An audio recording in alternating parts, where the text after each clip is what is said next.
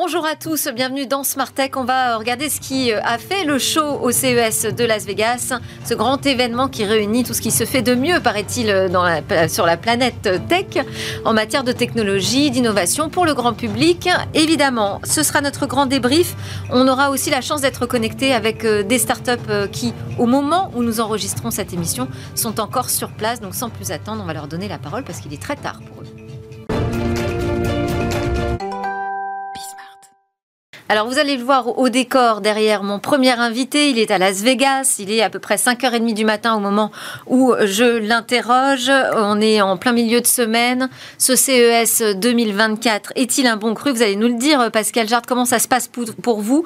Vous êtes le fondateur de NCAPS, une start-up montpelliéraine qui propose des outils et des solutions aux entreprises pour qu'elles se préparent à l'implémentation du passeport numérique de produits. on va expliquer euh, de quoi on parle ensemble. Mais avant, je voulais avoir un petit peu votre sentiment sur cette édition euh, du CES 2024. Alors pour l'instant, on est ravis, euh, on est vraiment comblés. On a eu la chance de recevoir de très nombreux prospects que l'on espérait avoir sur notre stand. Beaucoup de passages et on peut le considérer beaucoup de passages de qualité, donc très important. pour l'instant, ravis. Ok. Super. Alors, on en vient au sujet. Ce passeport pour euh, les produits, un passeport numérique pour les produits, euh, ça va être bientôt euh, une obligation en quelque sorte, puisqu'il y a une réglementation européenne qui incite, en tout cas, à davantage de traçabilité sur tous les produits qui sont mis sur, sur le marché. Expliquez-nous ce que ça veut dire très concrètement de préparer une solution qui va offrir cette transparence sur les produits. Oui, c'est d'ici 2026. Donc 2026, c'est demain. Donc on peut considérer que c'est quand même euh, très, rapide pour les, fabricants de devoir implémenter une telle solution. Donc on s'est dit chez NCAPS que euh, ce serait peut-être opportun de créer une plateforme qui permettrait à ces fabricants euh, de pouvoir être compliant, si on veut le dire à, à l'américaine, de cette nouvelle régulation le plus rapidement possible. Donc il s'agit en effet de simplifier tout ce processus parce que la, la régulation en demandera beaucoup. Alors, on demandera beaucoup sur quoi? Sur euh, la manière dont les produits ont été conçus? C'est ça. Donc l'idée, c'est de, de, mieux, en tant que consommateur, vous permettre de savoir comment ces produits ont été conçus, de quoi ils sont composés, euh, quel parcours ils ont, euh, ils ont effectué en termes de, de, dépenses carbone, par exemple. donc, en effet, ça, ça, ça incorpore de nombreux aspects euh, qu'il va falloir agréger et présenter aux consommateurs de manière simplifiée. Ouais. Et alors euh, là, on a une image euh, qui s'affiche. Donc tout ça, ça va passer par la technologie toute simple du QR code? Alors, on a inventé un QR code qui est breveté, un QR code augmenté. C'est-à-dire, ce n'est pas un simple QR code. Le QR code que vous voyez à l'écran, ne sert qu'à rediriger l'utilisateur, puisque le QR code c'est fait pour ça à l'origine, hein. rediriger l'utilisateur vers une page web. Ensuite, vous avez un code propriétaire qui l'entoure, qui lui euh, est beaucoup plus sécurisé. Euh, parce qu'un QR code, ça peut se pirater assez facilement en fait. Hein, c'est ce que j'allais vous dire. Ouais. Euh, donc nous, comme on veut apporter de, on veut intégrer de la valeur dans ce dans ce tag, on a donc dû inventer ce système de, qui sécurise bien plus le, le, QR code en l'augmentant. Oui.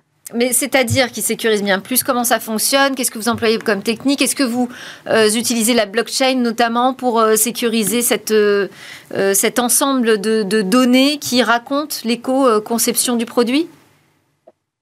Voilà, il y, a il y, a plusieurs niveaux de sécurité. imaginez que vous fabriquiez un million de vélos électriques. ces vélos électriques, vous allez apposer un tag dessus. Si c'est un simple QR code, un pirate pourrait déterminer à l'avance alors, alors même que vos vélos sont, euh, ne sont pas encore euh, distribués, ils pourraient les deviner. Vous voyez ce que je veux dire? Donc là, avec ce, avec ce CAPSAC, déjà, il est impossible de deviner le tag avant que le vélo soit mis en circulation. Hmm. Donc ça, c'est un premier niveau de sécurité. Le deuxième niveau de sécurité, vous venez de l'employer, c'est-à-dire où est-ce que l'on euh, héberge cette donnée? Et la donnée, aujourd'hui, avec NCAPS, on peut l'héberger nous-mêmes. On peut l'héberger sur la blockchain quand c'est pertinent, parce que c'est pas pertinent pour tous les produits. Euh, et évidemment, vous pouvez continuer, vous, en tant que fabricant, de l'héberger par vous-même. Et on, crée un pont très sécurisé entre notre infrastructure et la vôtre. Alors, une dernière question, puis après, je vais vous laisser aller vous coucher, vu l'heure euh, qu'il est. Euh, cette future réglementation, là, donc, qui s'appelle Digital Passport Product, ils en ont entendu parler, les Américains? Alors, pour une fois, on, peut considérer qu'on est en avance en Europe. et du coup, c'est un des aspects aussi qui nous a poussé à venir à Las Vegas. c'est d'évangéliser cette solution parce qu'on pense que certes, c'est une contrainte, euh, et que en tant qu'Américain, si vous voulez vendre des produits en Europe, vous allez de toute façon devoir suivre cette réglementation. Euh, mais en même temps, c'est quand même bon pour la planète euh, et que du coup, bah, peut-être que vous devriez suivre ce mouvement en fait. Donc vous, vous faites de l'évangélisation sur la réglementation européenne là, à Las Vegas. Exactement. Et en même temps, leur, leur montrer que c'est une contrainte, c'est une contrainte, mais on peut, en le faisant intelligemment et notamment avec notre solution, en faire une opportunité. Ok, merci, merci beaucoup Pascal Jard, donc fondateur de NCAPS. On vous laisse retourner euh, à vos activités à Vegas. Et puis autour de la table, eh bien pour commenter euh, tout ce qui se passe là-bas, Éric Le Bourlou, journaliste tech, conseiller éditorial, Alain Staron, président cofondateur d'Artifil et Nicolas Godmet, partenaire en charge des industries créatives, responsable de l'IA chez OnePoint. Bonjour à tous les trois. Bonjour. Je me disais, tiens Alain, ça ferait quand même une première réaction à ce qu'on vient d'entendre, la traçabilité qui va être imposée sur les produits, euh, bah, les produits comme ceux d'Artifil, vous vous y préparez? Euh, au euh, passeport numérique de votre produit? Je suis très très content d'être venu là parce que j'en avais jamais entendu parler. Eh ben oui, mais c'est la magie de la réglementation européenne, ça, Alain. On va s'en occuper d'autant plus qu'effectivement, on nous demande. Ça a été publié le 30 mars 2022. Aux zut. Voilà. Mais la mise en œuvre ne démarra qu'à partir de 2026. Ça vous laisse encore un petit peu de temps. Très bien. Alors, bah, on va commencer par vous. Qu'est-ce que vous avez repéré ah d'intéressant au CES 2024 Vous connaissez mon dada pour les voitures autonomes? Oui. Pour les voitures tout court d'ailleurs. Oui, mais autonomes en particulier. J'ai trouvé la poussette autonome. Oui, alors euh, donc faut conduire beaucoup plus prudemment une poussette. Ah là, mais justement, alors c'est mon grand débat quand j'ai la publicité, c'est qu'une poussette autonome, je m'attends à ne pas avoir à la pousser. Et eh oui. Et la publicité dit tu ne la pousses pas quand tu portes le bébé. Oui, mais si tu portes le bébé, c'est fatigant. Donc, euh, je rêve. Alors là, bon, il dit c'est très simple, vous portez le bébé, la poussette marche à vos côtés. C'est probablement parce que quelqu'un euh, en conseil de communication leur a dit il faut pas laisser un bébé tout seul dans une poussette autonome. Donc, alors, mais dans la vraie vie, c'est pas ça qui va se passer. Pour expliquer, donc c'est une poussette dotée euh, de capteurs qui lui permettent de détecter les, les obstacles, qui permet aussi à la poussette de nous suivre, de ah, s'arrêter quand on s'arrête et tout ça. Et on a une vidéo de démonstration. Je sais pas si on on va la voir. Mais effectivement, à chaque fois, on se sert de cette option autonome quand on a notre bébé dans les bras et que bah, on n'a plus les mains disponibles pour gérer notre poussette. Ça, euh, euh, vous, êtes, en phase euh, poussette en ce moment, Alain? Non, Ça, vous intéresse à ce point-là? Non, mais ça pourrait un jour, on ne sait jamais. mais, non, non, mais en fait, ce qui est intéressant, c'est que ça fait à la fois le lien entre. On a vu les, les Segway, là, les, les, les, monoroues, et puis même les, les monoroues qui, pour l'instant, ou les biroues, mais l'un à côté de l'autre, qui vous suivent quand vous êtes à côté. Vous savez, quand vous allez sur trottoir, vous n'avez pas le droit de rouler. Et ben vous marchez, le machin vous suit à côté sans avoir besoin de le lien de le pousser. Donc là, c'est pareil dans la poussette, elle marche à côté de vous quand vous portez le bébé. Quand même, elle est activée avec son moteur quand il y a une côte. Et le bébé dans la poussette. Oui, il y a une aide à la poussée de la poussette. bébé dans la poussette. Il y a un moteur qui commence à rouler, donc on n'est pas loin du, du, vrai truc qui est, euh, eh ben, le bébé est autonome dans sa poussette. Quoi. Mhm.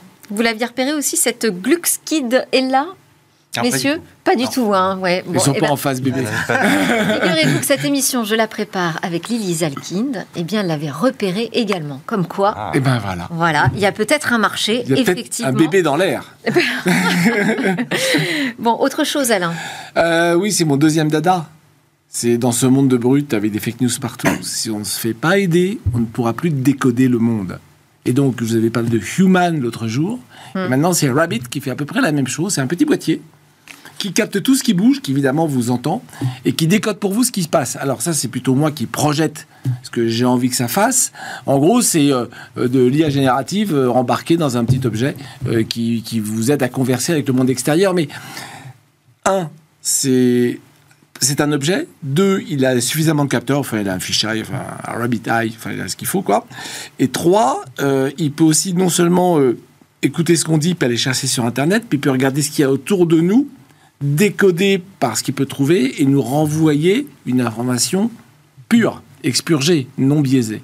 Mmh. Je pense qu'on va, biaisé. Alors là, euh, non, mais, pas ce qui vous fait dire ça, Alain, du tout. Aujourd'hui, ça n'existe pas, mais c'est le moyen qui permet à ça d'exister. Donc, je, je, trace très très précisément tous les objets qui font ça, qui sont notre décodeur d'un monde réel qu'on va plus pouvoir décoder avec nos sens, parce que la techno est là pour biaiser nos sens. Donc, si on fait confiance à nos sens, on va plus y arriver.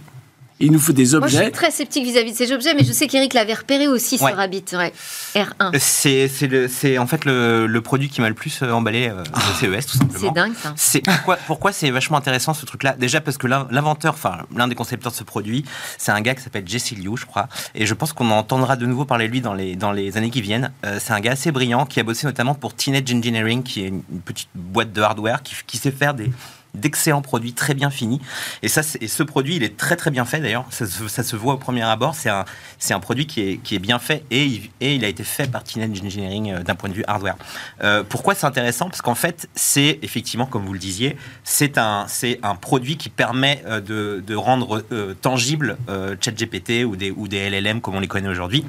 Mais ils n'ont ils ont pas fait que ça. Ils n'ont pas juste utilisé, mis ChatGPT dans un produit alors qu'on peut déjà l'avoir sur un smartphone. C'est ce que j'allais dire, il y a déjà un produit tangible, ça Voilà. s'appelle le, le Et, smartphone. et d'a- et d'ailleurs, ce- et d'ailleurs, ce qu'ils ont, ils, disent, ils le disent très bien. Ils disent attention, ce n'est pas un, un- un truc qui remplace le smartphone, comme on l'a déjà vu, notamment avec le, le AI pin de, je sais plus le nom de la boîte, mais bon, qu'on aura déjà oublié. Human. Human, De Human. Non, on l'aura pas oublié. Ouais, je pense Non, mais. Human, la démo était super jolie, euh, ça faisait un design très à la Oui, non, mais Apple. ça ne enfin, marchera euh, jamais. Qu'est-ce qu'il y a derrière suite, ça et- ne marchera jamais. Ah, donc on Et est un d'accord. vidéoprojecteur, c'est inutile. Ok. Bref, euh, là, la, la différence, la différence avec ce truc-là, c'est qu'ils ont vraiment fait un travail sur euh, qu'est-ce qu'on peut, à quoi ça peut nous servir. Et en fait, ce qu'ils ont fait, c'est qu'ils ont entraîné un autre modèle qu'ils ont conçu, de leurs propres mains à apprendre à utiliser toutes les applications que nous on utilise. Par, exemple, ils ont, ils ont, ils ont mis un humain devant euh, et une et un et une euh, donc qui s'est mis à utiliser Spotify par exemple en essayant toutes les fonctions de Spotify et ça a été analysé par leur modèle. Ils ont fait la même chose pour Uber, pour plein de services en ligne, ce qui permet ensuite euh, que la machine comprenne ce que vous euh, à la voix une, une action sur une application. Vous pouvez par exemple lui demander euh, mets, le, mets le volume plus fort sur Spotify, Mm. change de chanson, Oui, mais enfin, passe à tout autre ça, chose. tout, ou- tout ça, toute ce- cette intelligence logicielle, on peut l'avoir sur son on- smartphone Et alors pas aujourd'hui. pour l'instant en fait, pas Ah, pour l'instant. Pas pour l'instant, mais là En non fait, plus, pas pour l'instant si dans Rabbit, ça, parce qu'il faut que ça fonctionne. C'est un petit peu comme un Zapier, je ne sais pas si vous connaissez cette appli, euh, appliqué à euh, l'intelligence artificielle. Donc c'est un peu comme si vous aviez un Zapier, c'est-à-dire un, un- une espèce de, de, de service qui peut automatiser des tâches à la chaîne, Pourquoi par est-ce exemple. qu'on a besoin d'un matériel? Moi, c'est ça mon interrogation. Alors effectivement, on pourrait très bien, euh, il pourrait très bien développer une application pour smartphone, Ouais. mais alors son idée c'est, euh, il est parti de ça d'ailleurs en disant, euh, euh, on doit se passer des applications parce que les applications sont silotées. À partir du moment où on utilise une application, on va aller par exemple sur le service de kayak au hasard, et donc on va utiliser tous les services de kayak, et puis après on doit passer une autre application. Son device, il l'a conçu pour qu'on n'ait plus associé des applications, mais qu'on puisse dire, fais-moi un voyage à New York.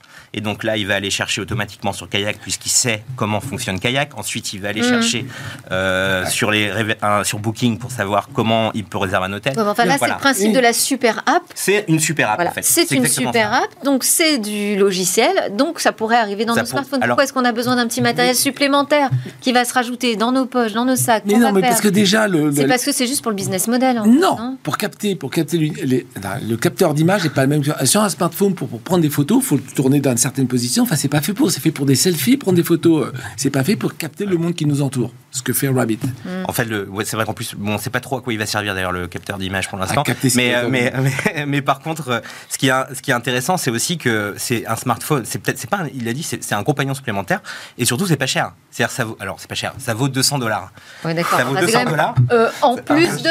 Pour un, par rapport à un smartphone, c'est vraiment pas, pas cher. cher. Ça Et d'ailleurs- il est sold plus, on out. peut pas se passer de smartphone, je rappelle Je suis pas sûr.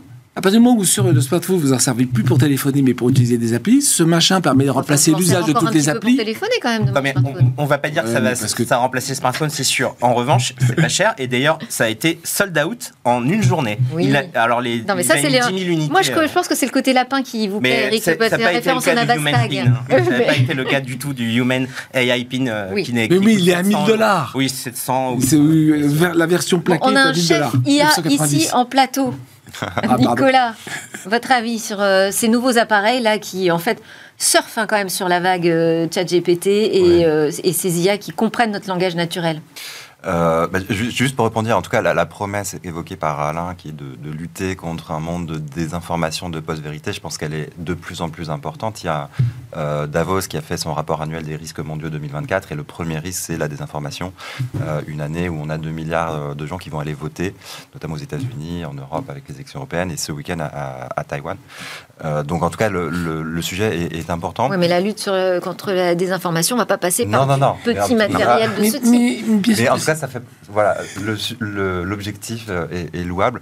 Euh, moi, ce que je, ce que je note euh, à Las Vegas, c'est qu'on a de l'IA un peu partout mm. qui s'immisce dans des objets, dans des apps, dans des services. Donc on le voit dans des poussettes, on le voit dans des petits lapins, on le voit dans des, dans des voitures. Dans des alarmes. Volkswagen là, qui, qui va intégrer GPT, ChatGPT sous forme de voix euh, dans, dans, les, dans les voitures. Donc, euh, euh, c'est quelque chose qui est en train d'arriver.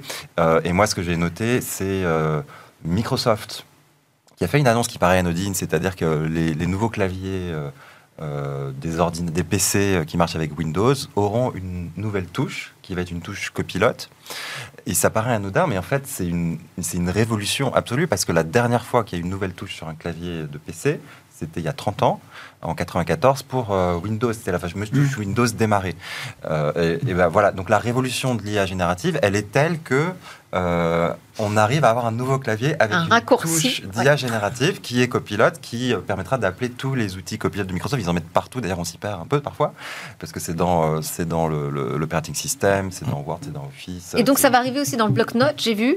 est-ce ça, que... ça arrive un peu ouais, Eric non, ça arrive sur toutes les, sur toutes les applications Microsoft, effectivement. Et là, est-ce qu'on peut se réjouir de ça? Oui. Oui, non. J'aime bien l'enthousiasme oui, Non, pour Microsoft, on non, peut je sais pas, moi, je suis pas sûre d'avoir envie d'avoir l'IA dans mon bloc-notes, par exemple. Non, si on utilise Microsoft, si on utilise Microsoft comme une aide à faire des choses, donc c'est qu'elle passe un outil développement personnel, j'ai peut-être un peu fort, mais enfin, ça m'aide à écrire. Word, c'est plus facile à écrire qu'avec du papier et un crayon. Mm. Bien. Rajouter ces outils-là m'aide à écrire mieux, à faire mieux des tableaux Excel, à faire mieux des présentations. Et donc, c'est un, un accélérateur de mon développement personnel. Donc, oui, c'est très bien. et c'est fermé, c'est-à-dire que c'est Microsoft ah, Microsoft. Hein. J'ai l'impression qu'on n'en fait pas beaucoup moins. Ah, en, tout cas, en tout cas, l'IA n'en fait pas. Statistiquement. Peut-être qu'on a du mal à la recopier. ouais. donc voilà. Donc, donc, donc, dans le cas de Microsoft qui est fermé, qui n'est pas à vocation mercantile et publicitaire, oui. En, tout cas, ce qui est, intéressant, ce qu'on a vu au CES, c'est vrai que j'y pensais aussi à cette touche copilote qui a été lancée sur les PC. Euh, ce qui s'est passé aussi au CES, c'est qu'on a vu les premiers PC, ce que Intel appelle les PCIA, hein, euh, avec une, une, série de puces qui s'appelle Core Ultra qu'ils ont lancé le mois dernier. Et on a vu là les premiers PC arriver avec cette touche et euh, une, ces nouveaux Core Ultra d'Intel. c'est intéressant parce que pour l'instant, ça ne sert pas grand-chose en vrai. Mm. Euh, ces nouveaux PCIA, ça sert à, améliorer les, les, fonds d'écran quand on fait une visio, des choses comme ça. Mais en fait, il y a quand même il y a eu, y a eu une table ronde avec tous les grands patrons du PC euh, euh, là-bas à Las Vegas qui le disaient clairement. Ça servira demain, ces puces-là, enfin pas de cette génération sans doute parce qu'elle n'est pas assez performante, mais dans 2-3 ans, à faire tourner carrément des modèles sur son propre ordinateur. Et ça, ça, ça c'est aussi une révolution qui va arriver là à partir d'aujourd'hui. C'était un petit peu le top départ à ce Là, de ces PC euh, IA. Oui, et c'est une tendance de fond, c'est-à-dire que là, on parle, on parle des PC, effectivement, ça peut mm. contribuer à renouveler le, marché mm. du, PC dans les, dans les mois et les années qui viennent. Qu'est-ce qu'on va en faire, le fait de faire tourner ces modèles IA sur nos PC Mais pas que sur les PC, en plus. C'est dans, en fait, dans tous les objets, euh, la tendance de fond, c'est que euh, plutôt que d'avoir des modèles absolument énormes qui tournent dans le mm. cloud et il faut être tout le temps connecté, on, on va avoir des modèles qui sont plus compacts. C'est tous les travaux d'open source de Mistral AI, par exemple, euh, avec Mistral 7B, etc., qui sont ou Meta aussi. plus petits, de Lama, les, les, travaux de Meta, il y a bien plein d'autres. Hein. Mm. et donc ces modèles vont être embarqués euh, dans des terminaux euh, qui seront moins puissants que toutes les machines qu'on a, qu'on a sur le cloud pour avoir de l'IA euh, à proximité,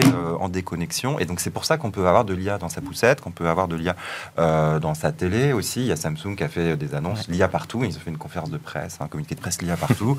Et effectivement, on a, on a de l'IA dans sa télé pour des cas d'usage qui vont être de l'upscaling, par exemple, pour améliorer la qualité, pour passer en 8K de façon automatique sur, sur des images reçues par le téléviseur, ou tout simplement pour traduire de façon instantanée en langage, en langage des signes. voilà, donc ces modèles un peu plus petits vont être embarqués les, dans les terminaux. Et puis, on va aussi observer l'essor de ce qu'on appelle de l'IA fédérative.